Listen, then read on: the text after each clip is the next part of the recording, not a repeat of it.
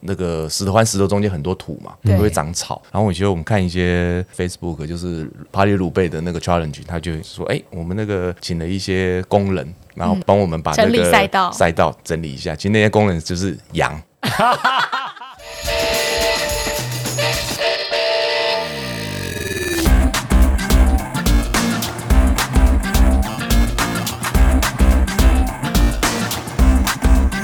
欢迎来到这一集《运动人的 Pan Cave》，我是 Windy，我是老吴，在我们的节目当中，其实除了很多运动人之外，我们也介绍过蛮多运动背后的推手，不嗯管是赛事也好，不管是这个运动员本身幕后推着他前进的教练也好，其实我觉得在运动产业里面，这些人都蛮重要的。对，如果没有这些人的话，常常在运动场上的表现可能就没有办法那么的好。对，更有趣的事情是，当我们想要介绍这些运动产业背后默默付出的人的时候，就会发现，诶，怎么这些人其实也是一些妖魔鬼怪，你知道吗？也是一些疯子啦，或者是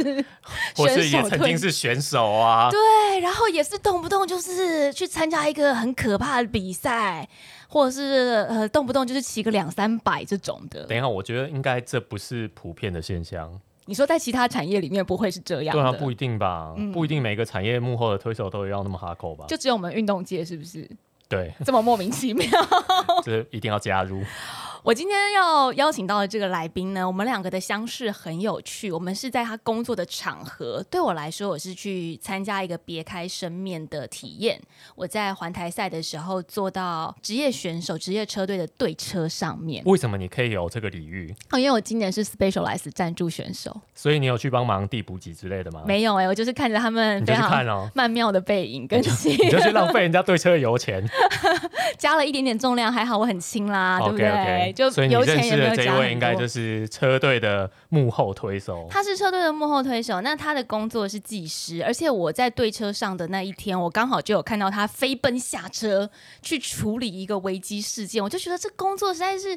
太好刺激惊的悚了吧？对，超刺激的，用惊悚来形容，我想说也太紧张了吧，整个很惊悚哎。后来又跟他稍微聊了一下，发现说，诶，这个人自己本身其实也有很丰富的一些晨骑经验，所以我就萌生了邀请他来我们节目上聊聊的念头。一起来欢迎我们的来宾瑞崔瑞哲，Hello 瑞你好，嗨，大家。好，我是瑞，瑞现在职业如果介绍你的话，就是车队技师，对不对？。是那车队技师之外，其实你也是个浪迹天涯的骑士啊。对啊，到处骑车车队技师是没有一个固定的上下班时间吗？没有，哦，真的、哦。对，所以就是有比赛有车队来，或者是有车队有需求的时候，你们有点像是接 case by case by case 这样。呃，像我们这种算是 part time 的啦，就是嗯接案的，嗯那通常职业车队应该会有固定的职业车队队他们技师本身对不就对有自己自己呃 in house 的，嗯，对对对就是更更专业一些的，他们就是随队，算是随队技对师。对对，像他们如果欧洲的车队来台湾，他们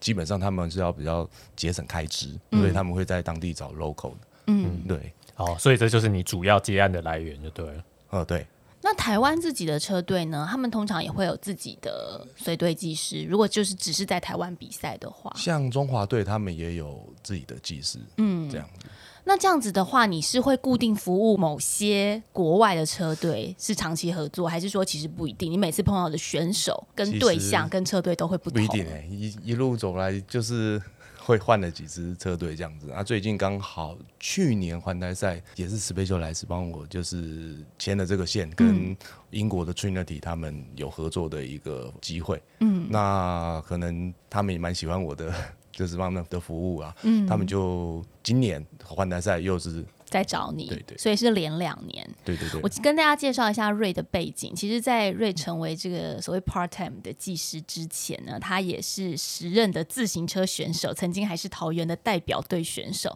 然后本身他也是摄影师。那除了在环台赛当中，刚刚瑞提到说有一些国外的车队来台湾，他会担任技师的工作之外，在环阿曼啊、环卡达啊这些呃赛事当中，你也曾经担任过职业车队的随队技师。所以我其实蛮好奇，就是。你你自己以前是选手，那后来变成技师，这个中间的转折是怎么样跳动过去的啊？其实我在当选手的时候，大部分车子机械的问题都是我自己处 理，哦那时候没有谁对技师吗？这方面我都是自己处理。很多选手会不放心，他觉得自己的东西就是要自己处理、自己负责这样。我算是那一类的，啊对我连轮子那个钢丝我都自己编。哇，这等级有点高。可是 对对对那这样子等于你自己要比赛前或者是赛事完的当天，身体也许很累的状态之下，你还要分心去处理器材的问题啊。以前的多日赛比较少，遇唯一遇过的就是环台赛，那个时候也是有技师帮忙处理自己的车子这样。嗯哦，所以以前只要不是多日赛，是单日赛，你就提前把车子的状况处对，理准备好好。。对，哦，那这样子自己也要去学习很多这方面的知识、哎，对，慢慢的累积，当然不可能一下全部都会，嗯所以我们车子以前可能状况也是蛮糟的， 状况还是蛮多的这样子。但是你这样子自己去处理自己的车子，像老吴说的，是你是因为不放心别人弄，还是因为你有兴趣？你各喜半欢玩各玩半车子各的半零件这对样，嗯，也有一点不放嗯对心。机械有一点着迷啊，工具啊，什么像到现在工具也花了不少 钱，对啊，他连钢丝都要自己编，这个东西要买很多哎、你你是平常家里不会备有编轮的机器没有哦好好？现在不用，现在都是直接一组出来的。编好哦的。啊对 OK，OK 在你担任选手的那个时刻、那个年代，是不是台湾其实真正所谓技师专业，就是随队技师这个工作也不多，基本上没听过，没听在国过。内的话，所以除了你之外，其他选手也都也是必须靠要自己己吗？应该，我想应该是。哦，真的哦，啊，以前的选手好辛苦哎、我觉得也蛮幸福的、啊，为什么？因为我觉得可以跟自己的车子培养感情这种，我那个人蛮喜欢的。那今年骑中双塔的时候，你就不要把你的车交给那个随队保姆车处理任何一个问题，打气啊、破胎换轮啊、这换种东西胎不是应该啊，要自己弄吗？你都自己弄好不好？对，除非遇到了我没有办法解决的问题，那我也不想解决，我就让我上车没就有好没有没有了没有 没有，你不想解决，你就是要学习瑞刚说的那个精神，你就是要 不是他啊连钢丝都。都可以自己换，我没办法、啊你刚刚不是说这样很幸福吗？ 我觉得很幸福，但是如果我钢丝断掉的话，我就只想上车而已，我回家再说嘛。那个如果那时候没有这方面的技师职业，不管是职业也好，part time 也好，没有这个角色，你在学习的时候是从网络上面去搜寻资料，还是说就是一直拆车组车、拆车组车、拆车组车这样去练有习？的时候我会把车子拆得一干二净，然后再把它组回去，没有主播 等回一去下，这是兴趣吗？ 是乐高吗？就是觉得有的有些部分，呃，可能那个泥沙累积太多，清不到、洗不到，我就把它全拆了，一个一个零件慢慢洗干净再装回去。 处处女 座，金牛座金牛座，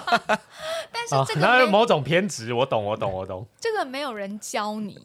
当然没有人教，但是我那个时候观念应该也蛮多是不正确的，像链条啊什么的话，我们都不太顾。那倒反正。近几年可能资讯比较发达，我们就去可能原厂有一些呃技术手册，我们会去阅读它，才知道有些东西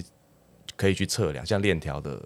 拉伸长度，嗯，或者是某方面的磨损之类，就是会会有一个基准。你说以前在没有这些手册或是基准的状态之下，都是采用一个口耳相传，或是就是凭自己感觉自己土炮，对啊那个螺丝锁多少扭力就是感觉就是感觉，上有时候嗯觉得哎锁锁紧一点好了， 啪，螺丝就断了。那也在这上面砸了不少钱吧？那时还好，反而是后来做技师会比较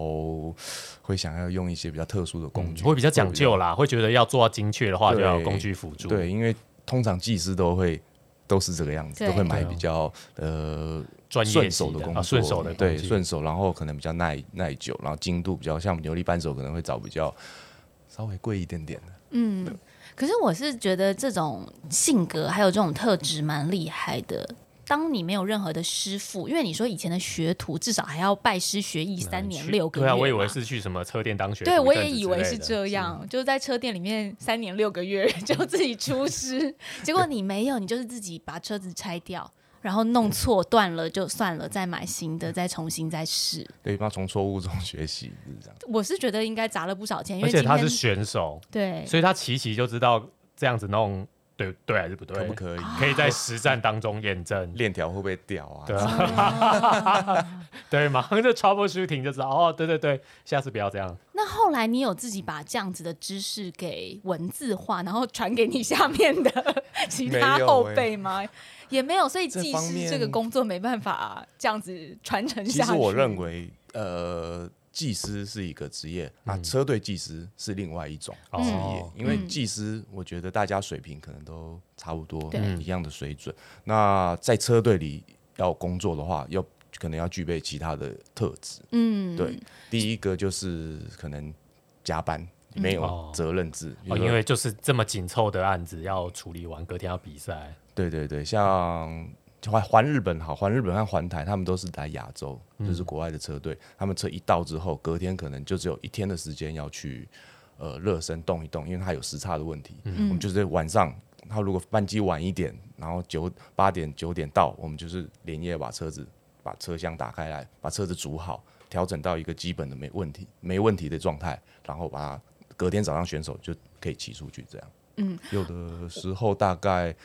会上次环台赛，大概煮到一点多两点这样子。上一次呃，我们我跟瑞碰面，在环台赛碰面的时嗯候，瑞有跟我聊到这个，就说好像防疫的那一年，环台赛外国选手来，因为整个。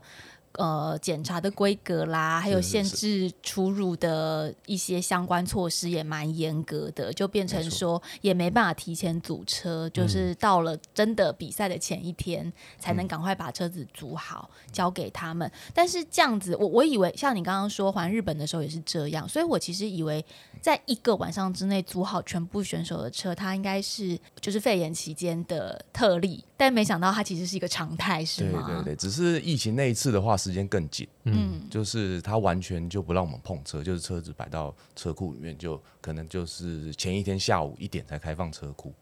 为什么完全不让你们碰车？车子也先要隔离就对了。先把你们消毒就好啦。他就有一个防疫的 bubble，他怕我们都接触，他要等，其实他是要等那个快筛出来，哦，对，然后大确定大家都没问题，然后才可以去拿车。确定车主没问题，那车子也就没 问题。嗯，然后确定计时也没问对对对，题这。样就不会借由接触传染这样。那一年比赛还有一个技师，因为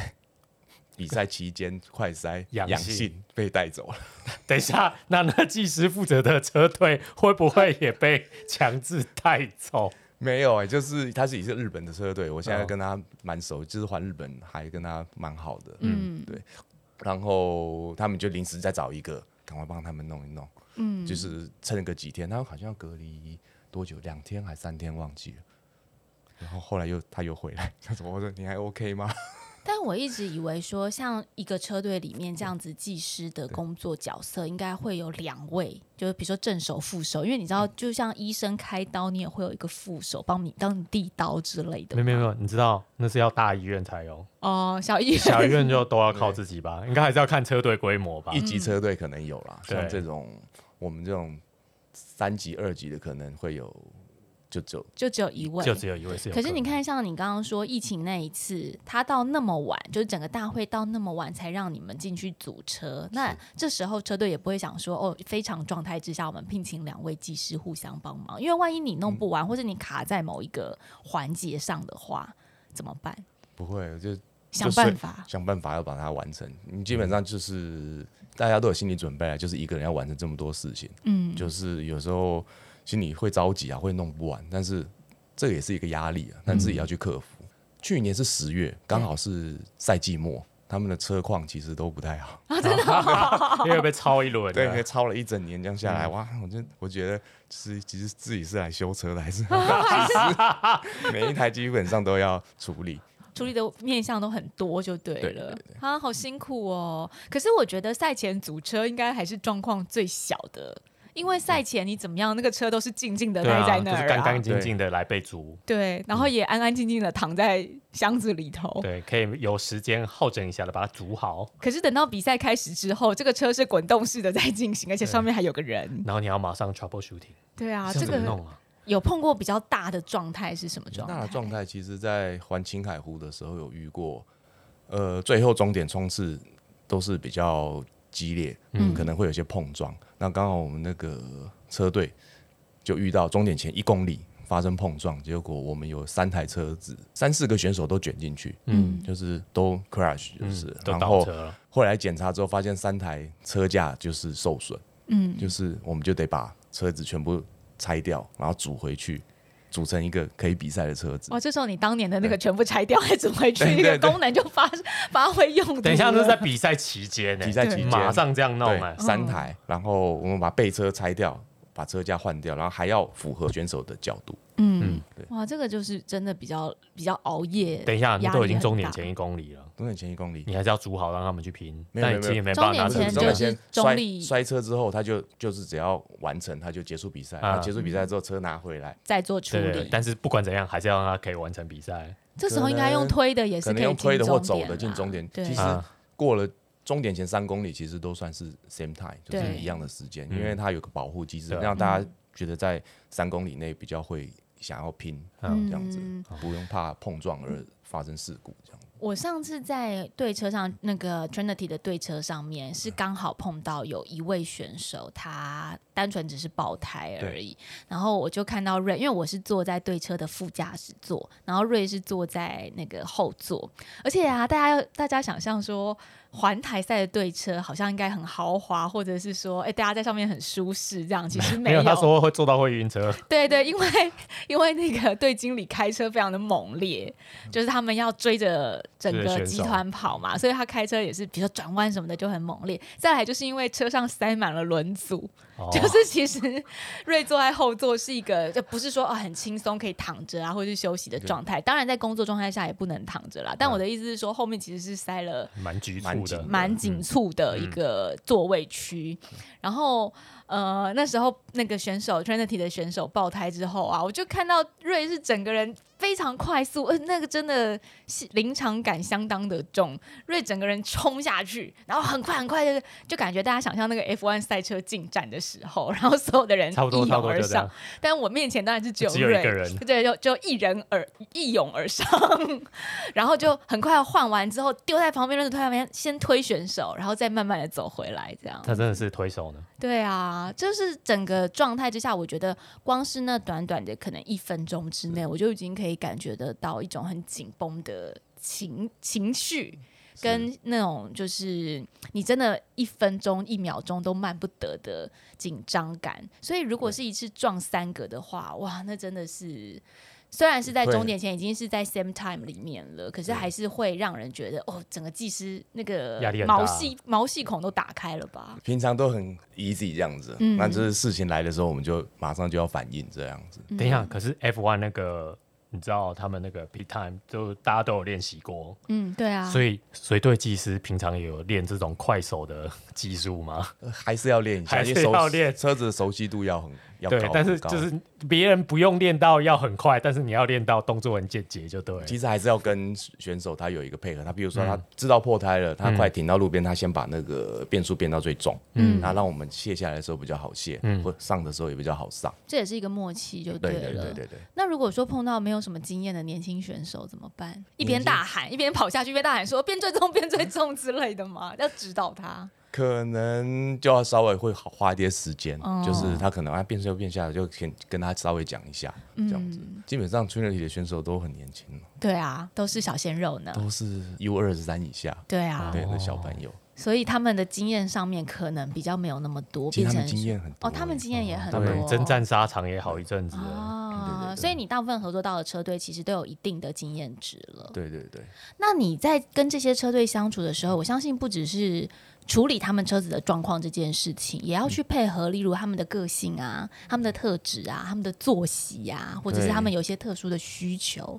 对不对？有碰过什么比较你自己印象深刻，觉得诶这个车队他的性格很、嗯或是要求 比较特别的有吗，别于常人。车队方面，当然有一些选手一定会有一些脾气啦，嗯所以有时候在比赛之中会比较急，他会大声小声，大声小声。那换轮胎的时候，觉觉得以前就遇到一个选手，他就换轮胎，一法国人，那那个性比较急，那他换轮子觉得慢，他就啊快点快点快点，嗯，啪嗒啪嗒啪嗒啪嗒就讲起 啊来就，讲起来，叫我大声，然后换好之后走。然后其实他们只是都是比较急啦，对事后就说啊，回来之后弄弄就是回到饭店，他们就跟你讲啊，不好意思，刚刚跟你刚刚太太大急声了，了，可能就是比较对急。但其实他们个性都很好，嗯，对，选手都算是好相处对对对的。对。那需要有没有那种选手，就是 比如说赛前他一定要把他的车擦的亮晶晶，或者有什么特殊的调整，跟人家不一样。现在遇到的都都还好，都是小，他们自基本上自己把他们装好之后，他们都会自己稍微微调一下，会跟你讲说小地方要求不会太太特殊，嗯因为他们车子都基本上都已经是都一个完成度很高的状态下，嗯，没有在说哦，我一定要亮晶晶出赛这样子那不用要求我们又把它弄得亮晶晶哦，你们以后对就会把它弄把亮链晶条晶。洗得干干净净的，然后再上油。嗯对，那像这样子跟他们一起相处的时候，除了配合他们之外，我觉得也会从他们身上学习到很多事情。比如说，因为毕竟台湾自行车车队的一个风气或是文化，也许还没有那么的完整跟成熟，所以在跟国外车队相处的状况之下，有跟他们学到什么样的经验吗？其实就我技师这一部分除外好了，其实他们的编制就是来的是队经理，队经理有队经理的工作，然后还有一个是补给、啊按摩师的工作。其实按摩师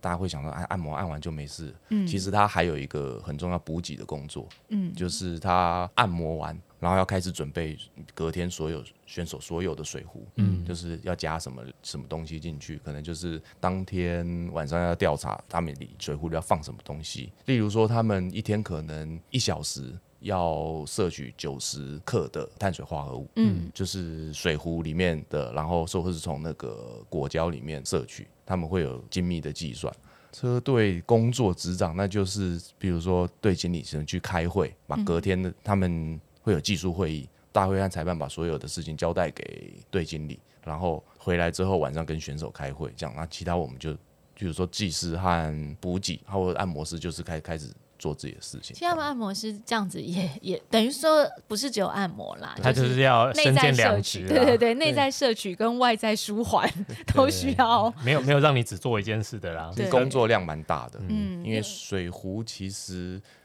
不要小看一个水壶这样子重量，如果二十只、三十只起来，很重。对，他要把还要准备冰块，然后选手赛后比完赛之后要吃的午餐，嗯，然后工作人员的午餐他们都要准备，哇，我觉得按摩师本身。也是一个很辛苦的，就是说他他记性也要很好，每个人的需求是什么，对，这也是特。性。那你是因为之前自己呃当了选手，有比较充足的经验值，然后又在这担任技师的时候看到一些国外车队这样子的相处情况或是风气，你才想要一直去国外比赛吗？参加一些赛事？其实出国比赛其实是以前当选手的一个算梦想吧，算是一个圆自己的梦。因为自己小时候看电视转播，看一些古典的、经典的比赛，他就自己很想去啊。我说那么那边这个就是五大古典赛，嗯，就是会想要去试试看自己到底能耐怎么样，就是一直会一直自己幻想。但是呃，可能那个时候没有那么多的时间，或者是呃金钱可以 support 自己去那个地方，嗯那、自己又不是职业选手，对对对，所以其实是因为小时候就看到这些比赛，想要出去，想要特别出去参加。后来有挑战赛的这个对资讯项目出来，嗯跟对资讯出来的时候，你就一直往国外跑就对了。对啊，就是想要试试看自己的身手。你特别喜欢古典赛事，是不是？古典赛就是从小时候一直一路这样看上来比赛，就很有名，就是每一年都会看，每因为年都会有。对，每年都会有，然后看他们那个下雨天比赛，然后身上都是泥巴，哇，感觉说哇，这疯子才会去骑吧？那你应该去骑越 野车，不是更泥巴吗？很多泥啊巴哦就。是骑完像兵马俑这样子。跟听众朋友稍微介绍一下，如果对于古典赛事比较没有那么熟悉的话，在欧洲呢，刚刚瑞提到的五大古典赛事其实是分别在欧洲五个不同的地方，然后他们都是单日赛。那单日的古典赛会比较着重在，呃，它有爬坡，有比较窄小的乡间小道，就是路况比较路哦没有况比较差啦。对，跟一般我们想象就是公路赛的话，有铺柏油不太一样。那它这个古典赛里面的路，可能就是也有石板路啦，也有土路啦等等之类的。那它是以单日比赛为主，然后呃，瑞他今年就去参加了这五大古典。的欧洲自行车赛当中的两两大场，两大，而且是在今年只相隔一周而已。走，对，这对两个可以说是五大古典赛的前两名了。嗯，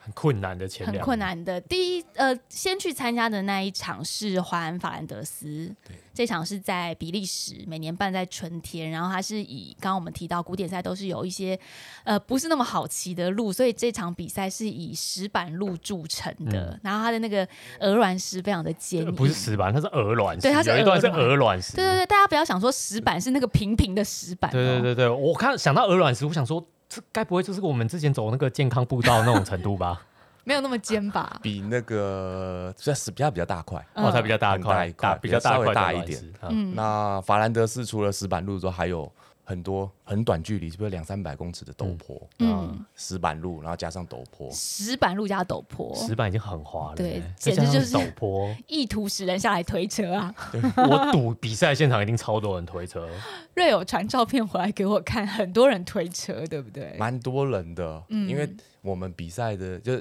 就是挑战赛的那一天，刚好就是下雨，嗯哦，对那这真的太滑，因为有时候踩不上去啊。踩不上去，对可能就会一直就是一打打滑滑就只只能只能下下来，因车为它差不多坡度到超过百分之二十。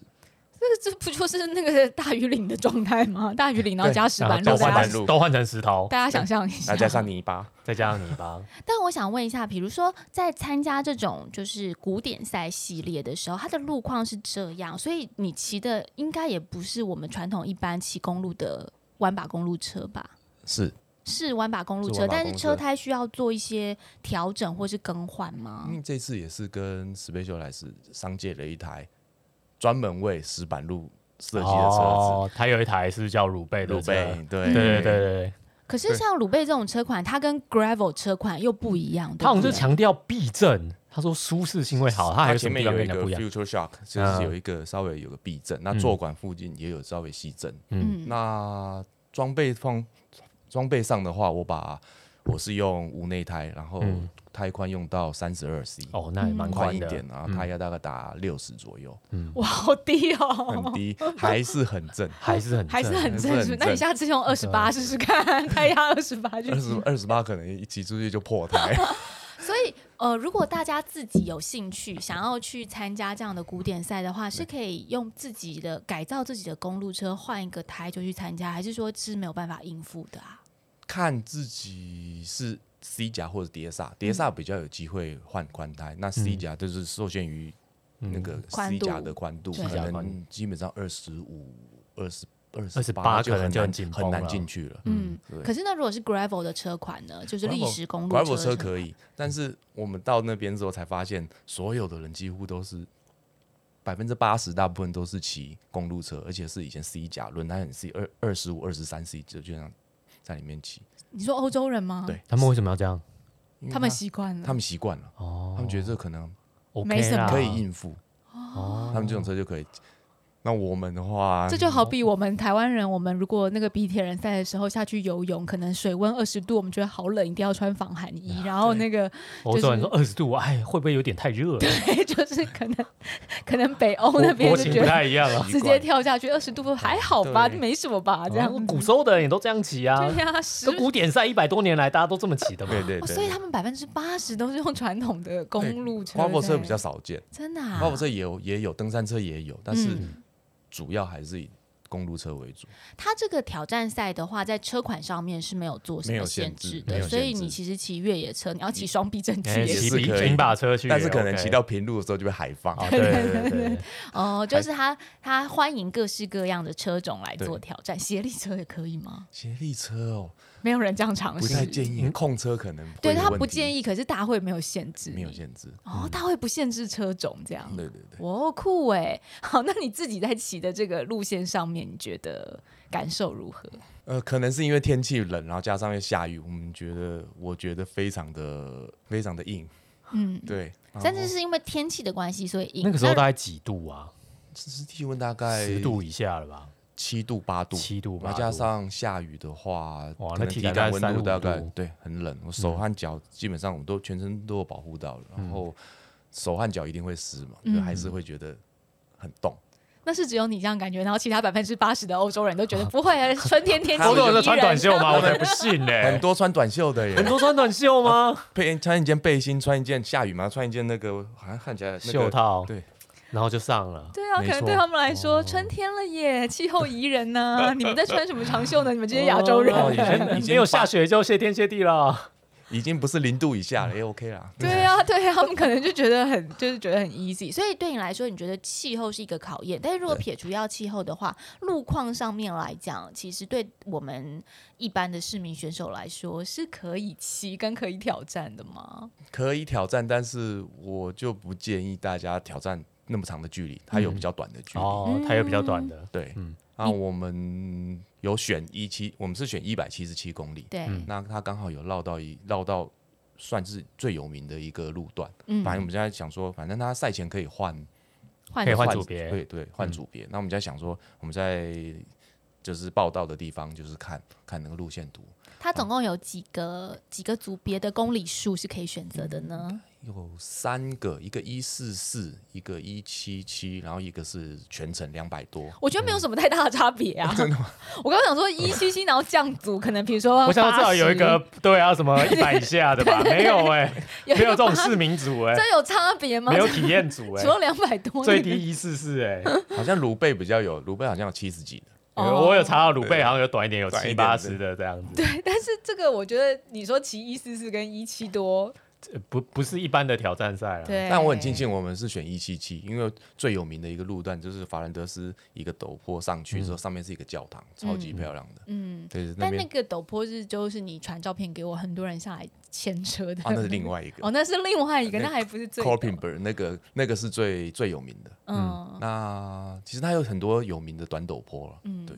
那你在准备像这样子的古典赛的时候，要怎么样去做训练跟准备啊？因为台湾没有这种石板路可以，也没办。法对训啊，练。你要去哪练对啊呢？没有健康步没有这种道 路、啊公园、 公园的健有一康步道。下雨天是健康步道骑吗？有一个地方蛮像的，嗯就是骑淡水自行车道，嗯捷运站后面出去要接接一个军营的附近，嗯嗯，有一段短短的，它石板路就有点像欧洲的石板路，可是不知那道一段很短吧？很短，对啊那就是一直来来回回之是恋不是？可能就是实际上大概其实。欧洲的那个石板路也没有很长，法兰德斯的那个陡坡大概也是两三百公尺，嗯，是最多是四百公尺左右。可是就结淡束水那个路段它，它是上坡吗？那它那个对它上坡，但是另外一面就是下坡，对对，那个坡度，但是当然欧洲的坡度再陡一点，对，可是可以对利用那一段一直来，就是练那个感。觉，嗯因为那个很少人，那个大概有五十公尺吧，嗯但那个骑起来的感觉大概有八九成像，嗯，但是可能就是短一点，一下就过了。那这样子在就是如果是特别想要参加古典赛的话，训练上面也要需也要加强上半身的训练嘛，因嗯为大部分对没大错家骑公路车就是下半身踩，甚至我一直在踩训练一直踩台上面我手是可以放掉，可是如果是以欧洲这种古典赛，它的振幅比较大的那话个，控车很重要，可以说就是卢贝和法兰德斯两种的石板路又是截然不同的一个状况。对，因为你骑完法兰德斯之后，隔了一周就马上去参加这个巴黎鲁贝的赛事了。然后巴黎鲁贝赛事，这是在古典赛里面五，我们刚刚讲的五大古典赛里面。被誉为是最难的赛事，难度最高的，因为大家都说它是古典赛之后，我觉得这还算是比较优雅的称呼。其他有很多选手都说他是北北方方地地狱狱啊，或者是冯俊凯参加了三年，就是第三年去的时候说，哎，我要回到地狱去了 之类，就是这种很可怕的形容。然后你是在骑完了法兰德斯之后，隔一周。就去参加巴黎鲁贝对这个古典赛，你应该是秉持着一种机去票一买次了，就这样比较划这算样啊，比较值得。本来还想说再延一周，就是还有那个烈日巴斯通烈日，嗯 哦一次包参加括一完次，三啊出场去太久回来可能要跪飞轮这样子。所以呃，像这个巴黎鲁贝，它的距离上面就有比较挑战赛的距离就有比较多选择了，是不是？对对，对，嗯，那我们这次也是参加鲁贝是一百四十几公里，嗯大概在一百五之内。嗯嗯，但是那个就真的是 地狱，因为其实它的它的回这个呃巴黎鲁贝的那个石板路分布的区段比例上面是更高的。嗯如果说是以完整的巴黎鲁贝赛段的话，其实是两百五十七公里左右，今年好像是两百五十六点嗯啊那石多，板路应该会占七十上下，七十每一趴年嘛不，太一样嗯每，年七十趴吗？七十公嗯里。七十公里哦，七十哦公里，我想说七十70八趴哪哇其实没有那么多石板路，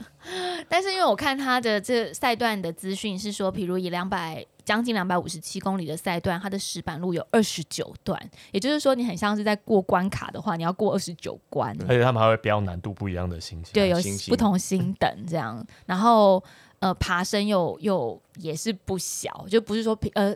它虽然大致是平的啦，嗯嗯但还是是就会有一也是点有坡丘起陵伏啦，对啊一对点对点，嗯稍微有起伏，并不是说一路让你平滑的这个起始板基道本上地他巴黎卢贝跟法兰德斯比起来，已经算平很多了。嗯，路，其实我记得我们那时候骑一七七公里，在法兰德斯大概爬升两千左右，嗯，对，也是有坡，但它就是一直丘陵上上下下。柏油路也是有有坡，对，好，那鲁贝相对就是平很就多，是稍微对起略有起伏，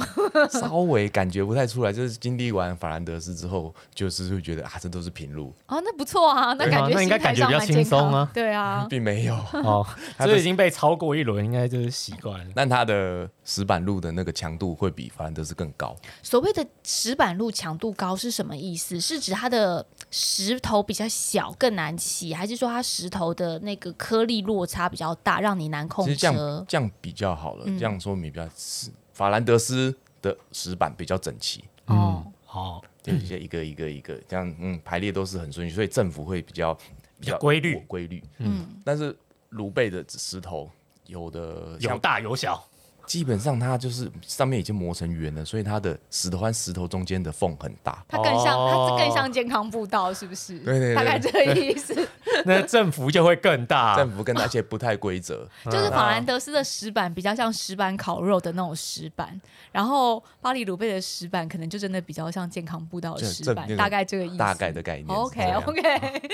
那基基本上鲁贝有一些路段，它的石板路比较可能就没有维护没有那么完整，它有的是破碎，更更破碎。他们是故意不维护完整的，是吗？为了每年的这个北方地域比赛，就我们不修路，稍我们微坚维决护不一修下路。。那他们，那他们有平常的时候，其实石板路都没有在维护，嗯，那只可能比赛的时候，快到的时候稍微弄一下。那基本上那个石头和石头中间很多土嘛，对都会长草。然后我觉得我们看一些 Facebook，就是巴黎鲁贝的那个 challenge，他就说，哎、我们那个请了一些工人，然后帮我们把那嗯整理个赛道赛道整理一下。其实那些工人就是羊， 把那今个天我草们来除草， 把那个草吃掉。吃掉，把路面露出来。 请问工人们大概都是赛前多久开始工作呃的啊？一两个礼拜左右吧。哦，因为草会一直长啊，所对对以对所以我每次骑拍路背的时候，那都没有草，都很干净啊。嗯，都是被吃光的。那那所以这个以巴黎鲁贝的赛段来讲，它其实经会经过的都是一些比较乡间的城镇，或者是说比较没有人烟的地方。对，大概这里。所以平常真的往来的走在这条路上的人或者是动较物，少就真的谁比会较少走石板路？那个车子都不好走了啊。那不是真的总只是有会羊有一会些走吧？总是会有一些乡民嘛，我想说，总是会有一这些想叫我 roll 一下骑石板挑路。担或会者自什己么鬼 练，自己想去练一对下对，才平会。常日常生活如果有柏油路可以用，我绝对不会想要走石板路。不是因为你知道，像我们嗯在看环法赛的时候，环、法当然也经过很多的法国小镇，嗯可是因为。我们看到的都还会是有一些人烟，比如说嗯有这个就是、呃那边的农家啦，嗯有或者是村庄啊村庄啊那嗯有村庄有农家有房舍就有居民嘛，那有居民就会走那个路，所以我在想象上，我以为就是这个所谓的石板路，平常还是有使用度的，但会这样子还是很有，只是很少少，对就是养很少狗狗还是要请一下，只是还是要整理一下场农地。机会开过去 这样，所以他们也不会因为说，哎、我们这个比赛已经办了一百二十年了，它蔚为经典，每年我们都要好好的来把这个赛道维护好，不会？他就只要有石头就可以了吧？我在 想，对他可能就把一些坏掉的石头补一很下，夸张的好，随很性哦夸张的很夸张的洞。洞啊补一下啊。对对哇！对但是我有看到一个资料，他是说，因为其实那个路，如果我是正常的村民，大家都会想要换成柏油路，嗯，所以那些乡镇大家就是一次大战完以后，大家都想要纷纷改成柏油路。但是那个巴黎鲁贝的主办方就说：“哎、可是我们为了这个比赛不要那么那么容易，可以让我们保留一些石板路嘛，所以他们特别要找一些有石板路的区间，然后每年特别去维护，然后拜托他们不要换成柏油路。那居民应该不高兴吧？所以平常居民应该没有想要走那种所以那边都是田，可荒能就郊真的野只外对对对，比较少人。产业道路啊。其实这也有一点点就是 off road 越野的感觉，所以古典赛事它其实是一个结合公路跟 off road 的。对，其实当然骑越野车当然是很舒服，对，但是一到了到了它是一个 sector 一个 sector 接，所以一到了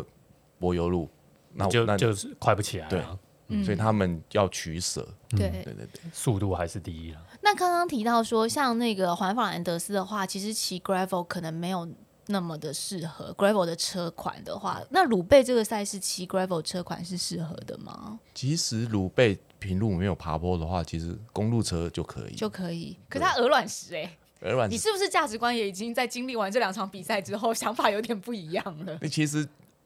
巴黎卢贝其实还是要速度，哦因为它还是有它太它平路。嗯比嗯较平，对，那法兰德斯的话，如果 gravel 车它齿比可能会比较不一样一点，那个超陡坡可能还是需要低于一比一的，一比一或低于一比一的齿比会比较来的有机会骑上去。可是如果是挑战赛事的话，就是它不是一个很正式官方的较劲。如果是挑战组的话，也这么的硬吗？就是也会需要追求速度，还是说我是可以用体验的方式慢慢感受，边拍照边打卡之类的？也是可以这样子，但是一到平路，我看到那些列车哦动不动就会三十、忍不三十五，住我啊就忍不住想跟上 去。啊，对胜啊负欲会出来。对，他们的是他们这种休闲组，其实水准也蛮高的。嗯对，那平路都是三十五、三四十在在前面带。休闲组都是，呃对，应该是很久精英组 吧？是不是台跟湾可错组能了？台湾可能就是台湾已经是精英嗯组了，是不是？台湾的精英组，然后国外他们只不过是市民选手而已。有些很快，我们还算在中后段班的，还有这种速度。嗯，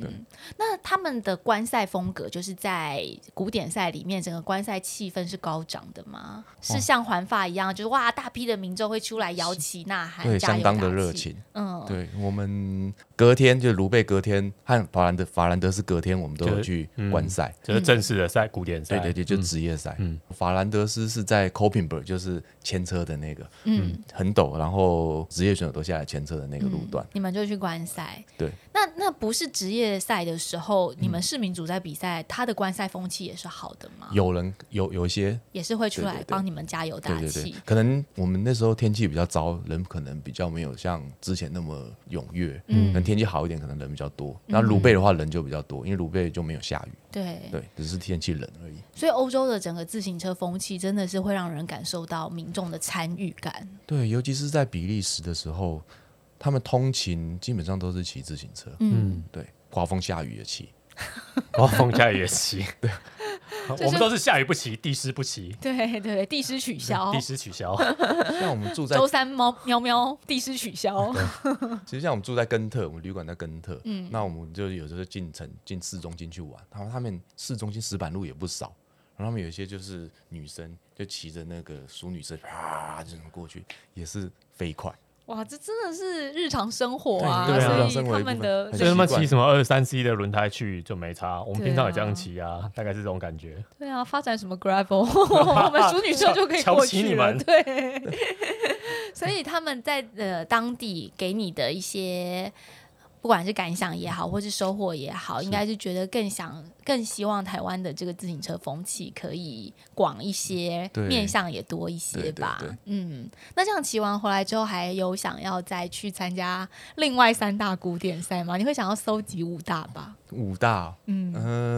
先再做一下功课，嗯因为有问一些其他的比赛，像米兰圣雷默，嗯，可能会有想要去试看看。嗯米兰圣雷默也是春季古典赛很有名的一个指标，嗯因为在那边赢的选手，通常其他的古典赛应该表现也会不错。嗯，对。所以你自己现在在比如说技师工作的钻研上面，嗯跟所谓的自行车训练上面比重大概是平常的时间分配比重大概嗯多少多少？还是说技师这个部分，就是因为已经内化了，当年就是不管是嗯编轮子啊，或者 是拆乐高啊，技还术已是经会自纯己熟了。看一些最新的东西、啊。嗯，但是不需不太需要再练习或是训练了。其实接触到就会上想上去看一下技术手册之类的，看什么的。因为其实我们到后面就会比较龟毛到每个螺丝的扭力要上多少。嗯对，像出去职业车队比赛，其实我是每一颗螺丝都选，嗯，哦，每一颗螺丝都选，但是隔天比完赛再回来，就一定会发现有螺丝松掉。诶为什么？这比赛很激比烈赛啊，很激烈啊，哦他们骑一骑就他真们的会瓦数松很大，有时候大盘稍微扭力不足，或者对是龙头螺丝扭力不足，都会检查到。嗯，对。那所以你还是就平常看一下这些资讯，可是还是自己的训练是一直都没有放掉的。其实训练这方面要坚持维持一个状况，其实要花很多时间。嗯，对，就变得说啊，当然还有家庭要取舍，那到最后就会两难。但现但是在维持基本的体能，以对便于可以去参加这些古典赛事。对对对，其实它比较算挑战性质，其实对有一个基本能力在，其实一般都应付得完。所以，我嗯们市民选手其实也都可以去试试看对挑，可以战性质的，稍微距离稍微拉短一点，可以体验一下那边的感觉。嗯我真的蛮想去的。如果有开放电扶车的 话，第五车，可是带出国有点难。哎，对，带出国很难，因为还有电 池，超麻烦。而且电辅车因为拆装也很麻烦、不管啊，这个听起来就很可怕啊。因为会超重，对嗯啊，因为我们这次带车子出去，接就接近超重边缘，对，嗯带车子出去一定会几乎超重，很难装。看怎么装。因为有的看怎么人把装衣服什么东西塞进去的对话，对哦对可能就是要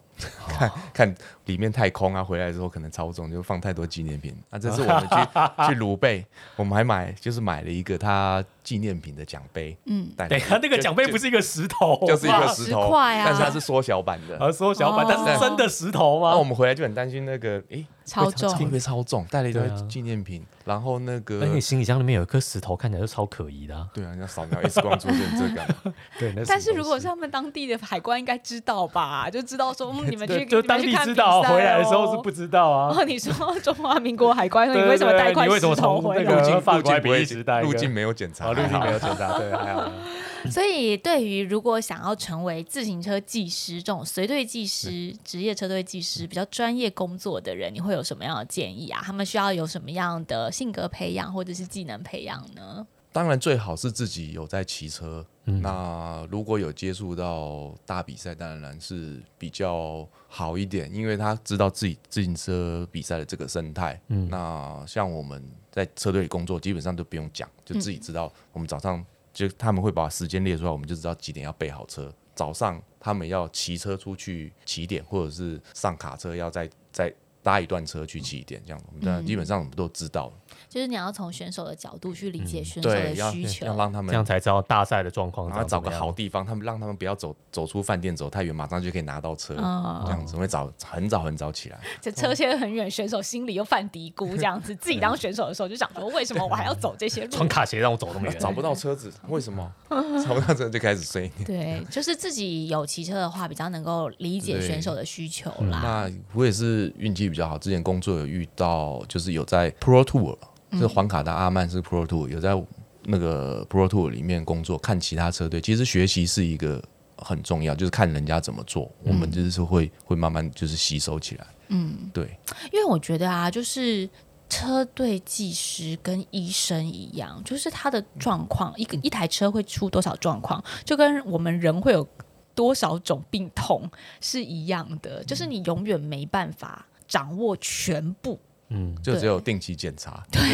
身体检查， 那车子就是定期的维而且你要累保积养，维就是修一直累积不同的经验啊，嗯你才有办法医遇到治一样的问题，才有办法处理。对，是的，像有些选手用的比较特殊的器材，像就是纯人体他们用的大盘会用到比较大的，他们变速器就会比一般我们市售的车子还要难调，蛮多的。哦嗯对，而且现在的自行车周边配备啊，或者是零件、零组件这些，又日新月异，是一直不停的在更新。碟刹问题很多， 对，所以你们也要一直不停的有各种技能上的扩就是 update，充。对对，这是蛮辛苦的，但是要有热忱啦，这个才是最重对要。对我自己是感觉到说，哎、瑞真的是很爱单车，因为你看在呃技师工作之外，或是随队的工作之外，还会一直这样子想要去骑不同的比赛啊。因为除了刚刚我们讲的那两场古典赛之外，其实瑞也刚从日本回来。嗯，他去环日本，对，就各种不同的行程，那就感受得到说，你要对这个产业是非常有热爱的，你才有办法一直去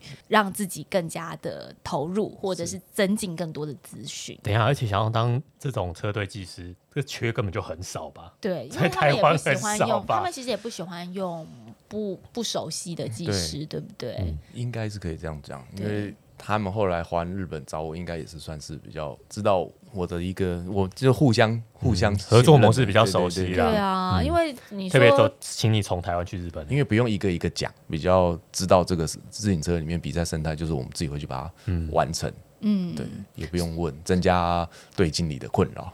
我觉得他是一个很适合以前那个师徒制，三年六个月，就是如果有想要进入这个产业领域的话，应该是说有一个人跟在瑞的身对，边请，先拜瑞为师，然后去熟悉，哎，这个车队它大概是怎么样，要这先种见识一下。手把手的师徒教学才会比较让人能够信任吧，对不对？也比较符合。选手们的需求啦，不然的话一直更迭，或者说，哎、你说我面试一个技师来当我们车队技师，这怎么面试啊？对啊，呃瑞以后要开学徒缺的话，请跟我们说一 声。嗯可能有人蛮想要参加或是挑战这样子的是是产业。其实都是算口耳相传呢、就是介绍介绍去，就是、嗯对，他还没有很完善了，他还是一个蛮封闭的工作，我觉得，对不对？在台湾，台湾比较少这个需求，对没有这个国内专来任的讲需像求，我在环日本看到他们的自行车这个比赛的职业化的程度很高，嗯，对，基本上我这样看下来，基本上跟欧欧洲很像，对、嗯因为他们不管是硬体还是软体，都、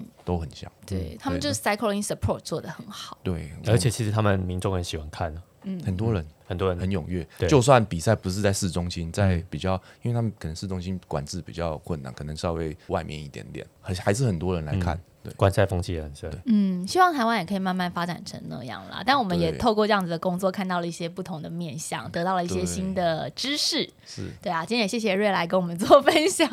希望你接下来五大赛都可以把它搜集完成。他太太在后面一直看着 他，想说听我们说先送千层鼓励好吗他先生一直出国比赛。千层过了吗？ 希望让他千层过了啊，可以好搜请集请一拜托下。对啊，今天谢谢瑞，谢谢谢谢谢谢大家收听，我们下回见，拜拜拜拜。